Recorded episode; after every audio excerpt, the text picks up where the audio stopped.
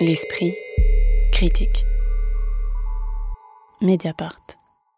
Désordre est le titre du second long métrage du Suisse Cyril Schaoblin, une traduction qui ne rend pas l'ambivalence du titre originel, Unruhe, qui désigne à la fois cette notion de désordre, de mouvement ou de déséquilibre, mais surtout l'axe du balancier d'un mécanisme horloger, cette pièce minuscule permettant l'équilibre d'une montre mécanique. Le film se situe en effet dans une horlogerie suisse en 1872, dans une petite vallée suisse. Des ouvrières, parmi lesquelles Joséphine, sont attirées par le mouvement anarchiste, alors que les dirigeants de l'usine réorganisent le travail, le temps et les salaires pour rester compétitifs. Ces ouvrières rencontrent le voyageur et géographe suisse Piotr Kropotkin, venu cartographier la vallée, mais surtout observer les développements du mouvement anarchiste. Alors même si le réalisateur s'est adjoint les services d'un historien, a enquêté auprès de sa propre famille dont les aïeux ont travaillé dans l'horlogerie suisse, ce film a teneur historique se veut aussi philosophique, en forme de réflexion sur le temps, métaphorique à travers une exploration des mécaniques politiques à travers les mécaniques industrielles et horlogères, et à travers des effets miroirs entre les mouvements des montres et les mouvements sociaux. Donc c'est euh, Alice Leroy, un film des ordres situé dans l'histoire, mais qui a pas grand-chose à voir avec un film historique au sens du film qui euh, prendrait les grands moments de l'histoire euh, pour nous les restituer. Oui, c'est intéressant d'ailleurs de, parler de ce film juste après l'établi, parce qu'il y a, a priori, il y a beaucoup de points communs dans le sujet. Euh, il s'agit là encore de, du monde ouvrier. On n'est pas au XXe siècle, on n'est pas dans les années 1968, mais on est un, presque un siècle plus tôt, dans les années 1870, dans ce moment où, en fait, au, fond d'un petit vallon euh, suisse, naît finalement l'international anarchiste.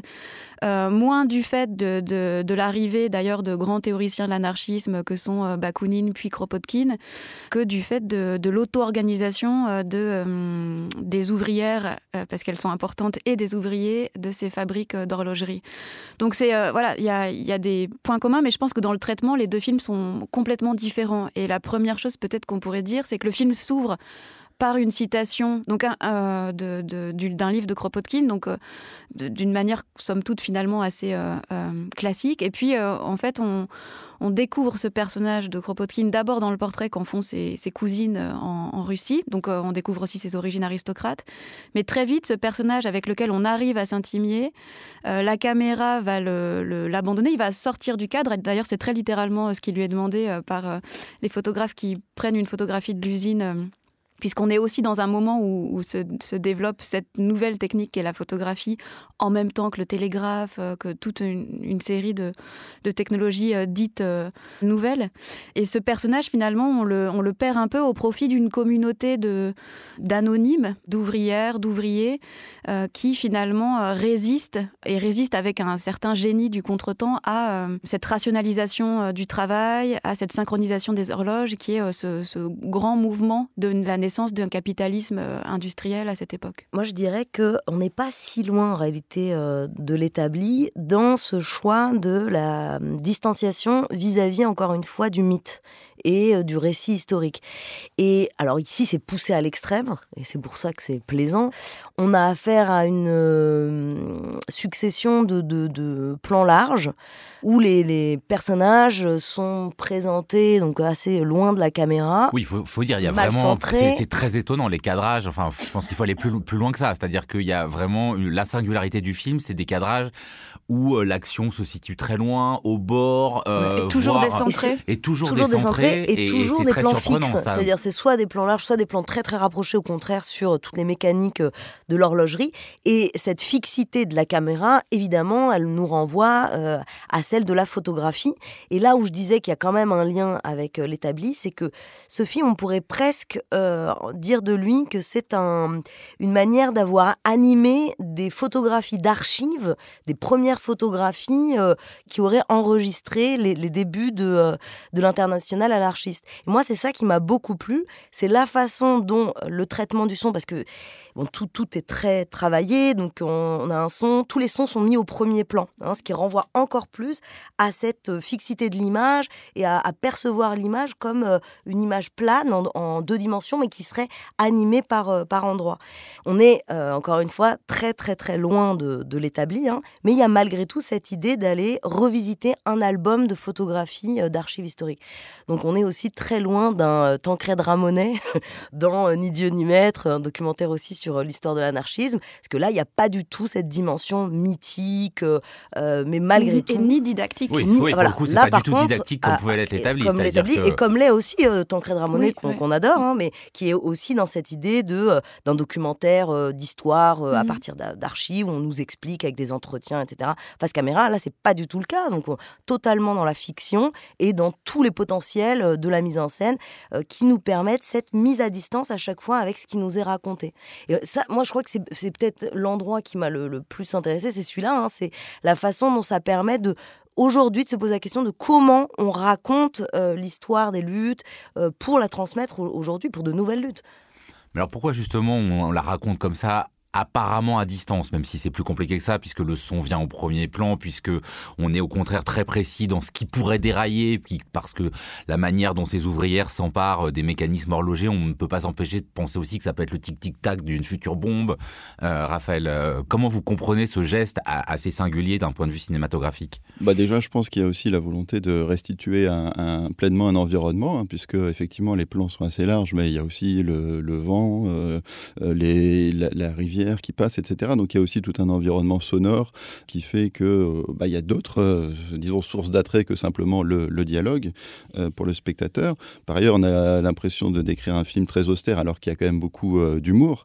c'est quand même un film très très drôle, ne serait-ce que parce que justement à chaque coup, enfin très souvent se pose cette question de entrer dans le cadre, ne pas entrer dans le cadre, la, question de la circulation des, corps dans cet espace, et qui a d'ailleurs pour assurer ce bon ordre un duo de policiers qui est assez, euh, assez cocasse. Hein. D'ailleurs, toujours d'une très grande courtoisie. Et on peut, on peut juste là, à cet endroit-là, dire qu'il y a quelque chose de Bruno Dumont, parce que euh, les acteurs sont euh, non professionnels et il y a cette volonté de montrer la facticité de la mise en scène. Donc, ils sont toujours un peu à peu près, où on ne sait pas si justement eux-mêmes leur jeu va dérailler. Et ça, c'est très drôle. Effectivement, le film est très drôle. Tu citais Salima Bruno Dumont, mais il y a presque un côté aussi Jacques Tati, avec en fait le village est divisé en quatre temps différents quatre heures différentes en fonction des chemins de fer, l'heure de, de, la gare, l'heure de l'église, l'heure de la mairie et, l'heure de l'usine.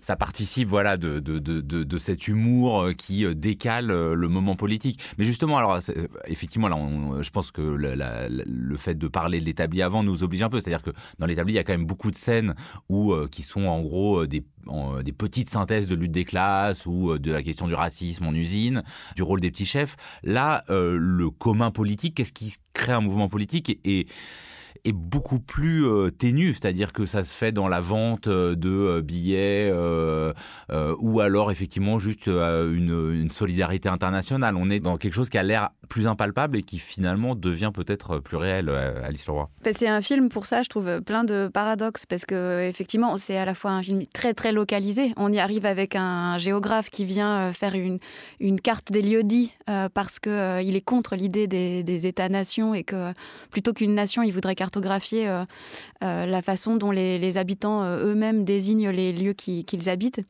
Et finalement, on est dans cette toute petite localité de Saint-Imier, mais on voit bien que déjà on est connecté euh, au monde entier et que quelque part la force des anarchistes, c'est à la fois d'être euh, très organisés dans des comités locaux et en même temps d'être connectés à d'autres comités, ce qui fait qu'ils euh, peuvent devenir solidaires d'une grève qui se joue au même moment à, Baltimore. D'ailleurs, le patron lui-même expliquera à la fin du film qu'il lit la presse anarchiste parce qu'elle est beaucoup plus fiable que la presse nationale. Donc il y a tous ces enjeux de communication, de circulation de l'information qui se jouent à travers ces nouveaux médias de l'époque, donc le télégraphe par exemple, et comment est-ce qu'avec le télégraphe on se met en contact avec le monde entier, ou bien la, photographie. Et euh, ce qui est intéressant, c'est pour ça, quand Raphaël disait, il y a quelque chose de troublant dans la façon dont le film nous parle de notre présent à nous, euh, alors même qu'il se, il se situe... Euh, dans un temps bien plus ancien que les années 60.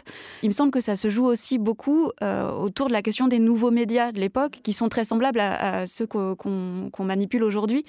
Et par exemple, je trouve que le, motif de la photographie est assez passionnant, la façon dont on s'échange des photographies, euh, à la fois de célébrités, des photos de Louise Michel et puis de, tous les héros de la commune, et puis comment entre finalement dans ce commerce des images bientôt des portraits d'anonymes, euh, et qui, ce qui pose aussi des questions d'historiographie, au fond, qui, qui laisse une trace dans l'histoire, et qu'est-ce que c'est que faire une histoire anarchiste aussi. C'est là aussi euh, ce que ce film porte de, euh, de, puissance euh, euh, militante et de mobilisation, c'est qu'il nous montre que d'autres possibles euh, auraient pu advenir à ce moment des choix de la modernité. C'est-à-dire la façon dont on va utiliser ces techniques, non pas pour émanciper, mais plutôt pour enfermer, aliéner les ouvrières. Et, c'est cet espace-là, et il est effectivement rendu dans la mise en scène par, tu disais, la présence du vent. Dès qu'on est en scène d'extérieur, beaucoup de scènes d'extérieur, on entend ce vent qui passe dans les feuillages des grands arbres qui nous entourent. Et à chaque fois, il y a cette idée que autre chose pourrait être possible. Mais pardon, pour revenir à la question de, Joseph que j'avais oublié sur le, politique, qu'est-ce qui se joue, euh, comment le, politique s'insinue dans cette mise en scène? Effectivement, il y, a une manière de déjouer aussi tout un imaginaire de l'anarchisme, de la propagande par le fait. Ici, il n'y a pas d'attentat, il n'y a pas de violence, alors même qu'il y a toute l'histoire de la commune qui est très proche. Euh, mais euh, il y a une espèce de courtoisie très suisse, finalement, même dans le, Complètement, dans le, discours du patron, en fait, le, double discours du patron, qui est à la fois d'une très grande violence symbolique et en même temps d'une courtoisie. On licencie des gens, mais en politesse, en, remerciant les Cette ouvrières. manière d'interdire de, de, vote euh, ceux qui ne sont, se sont pas acquittés de l'impôt, euh, enfin, de, de, sanctionner les femmes non mariées qui n'ont pas le droit à une mutuelle. Enfin, il y a toute cette violence symbolique-là et, et en, même temps, il n'y a pas de violence physique. Et je trouve que là-dessus, il y a quelque chose d'intéressant parce qu'on voit que du coup, les modes de résistance des ouvrières et des ouvriers, ça passe par euh, des formes d'auto-organisation, de caisses de, de, de, mutuelles autogéré. Et, et, donc, tout à coup, la politique se joue à d'autres endroits. Un propos du film, hein, c'est quand même de montrer comment euh, le temps, la technologie de l'horloge euh, peut organiser euh, bah, la vie des gens et notamment euh, la vie en usine.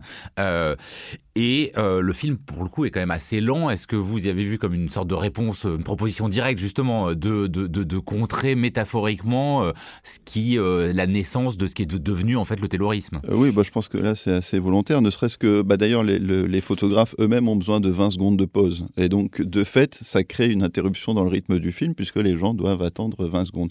Et c'est très intéressant en termes de mise en scène, puisque le, film est vraiment construit sur cette idée d'attente, de pause, etc. Il y a des gens qui ne peuvent pas entrer dans le cadre, qui doivent attendre que la photo ait été prise. Il y a des gens qui doivent se figer. Après, il y a les plans très larges où effectivement on a l'impression d'une certaine immobilité, puisqu'il se passe quelque chose. Il y a un policier, par exemple, qui remonte l'horloge euh, en haut, haut bord cadre gauche, et puis il y, en a d'autres qui vendent des, tickets de loterie pour soutenir une cause à, droite, etc. Donc, euh, effectivement, c'est assez clairement une volonté de créer des intervalles des interruptions, des écarts euh, dans ce, rythme qui est en train de s'homogénéiser. Et là où le film est très fort aussi politiquement, c'est que on arrive à un moment où euh, il y a encore ce décalage dans les, institutions elles-mêmes, enfin dans euh, l'usine, etc. Et donc du coup, bah, le fait qu'il y ait ce 8, ces 8 minutes d'écart ou le fait qu'il y ait ces 20 secondes de pause, tout à coup, ça nous rend euh, d'autant plus sensible, disons, l'instantanéité dans laquelle nous-mêmes on est pris, voilà, cette très grande accélération. Le film, en se posant simplement à cet endroit-là, nous le rend sensible par, décalage. Donc ça, c'est très fort. Et après, évidemment, il y a aussi la, la, la séquence finale qui est, qui est aussi très belle et qui repose aussi sur euh, euh, l'idée d'une interruption ou d'une sortie de cadre avec, euh, pour le coup, quelque chose qui est presque une représentation à la Murnau, où la, description du mécanisme d'horloge devient aussi un, moment de, ravissement romantique, puisqu'il y a l'ombre de la femme qui se, se, projette sur la poitrine de l'homme. Et tout à coup, on a quelque chose de très, très romantique qu'on n'avait pas vraiment dans le reste du film, qui semblait plus à distance, etc. Donc le film a aussi cette, euh, ce genre de beauté-là. Désordre du réalisateur Cyril Chaublin, c'est en salle depuis mercredi dernier, 12 avril. L'esprit critique. Mediapart.